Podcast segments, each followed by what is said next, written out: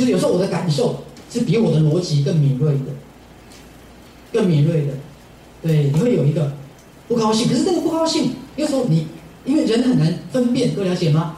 它是因着 A 还 B，因着 A 还 B，好，所以这东西也是我们慢慢在学习的过程当中。那在赛事心法里面，我常跟大家讲，好，有时候我们要训练我们的潜意识。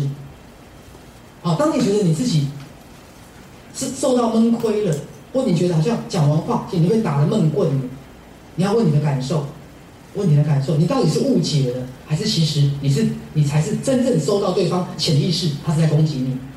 各位了解我的意思吗？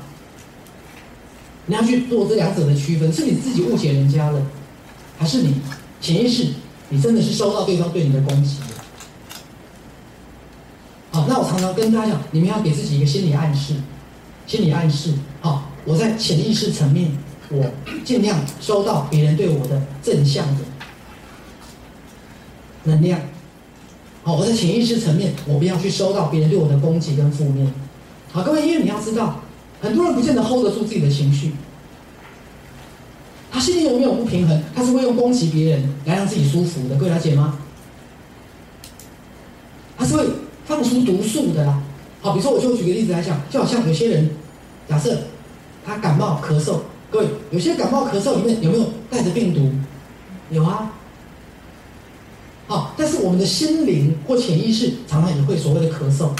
你靠近这样的人久了，你就没有能量。各他听懂意思？你的能量被吸走了，或是他其实是在攻击你。好，那你的潜意识就要开始。好，比如说为什么有时候常常不想要跟这个联络？或者有时候明明你觉得他讲的很有道理，可是你不想跟他说话。各位，其实你的潜意识在告诉你，他对你发出的很多是负面能量。那有时候当一个人对你发出负面能量，你不一定知道哦，你不一定知道哦，可是你会觉得很累。你会觉得很累，甚至你会很想要，其实你不想打电话给他。也许你觉得你应该打电话给他，可是你不想打，因为他也许等着很多负面能量要释放，各位了解吗？对，好，那常常当我们在对别人释放负面能量的时候，我们会包装哦，各位，我会包装，好像是为他好，好像是为他好，好像是要讲个道理给他，可是其实你在为别人好的过程当中，你可能是在。释放负面能量的，不知道各位理解我的意思？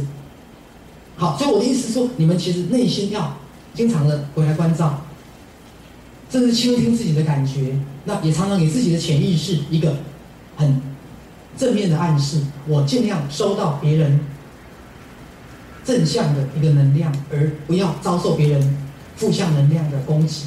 各位了解吗？对。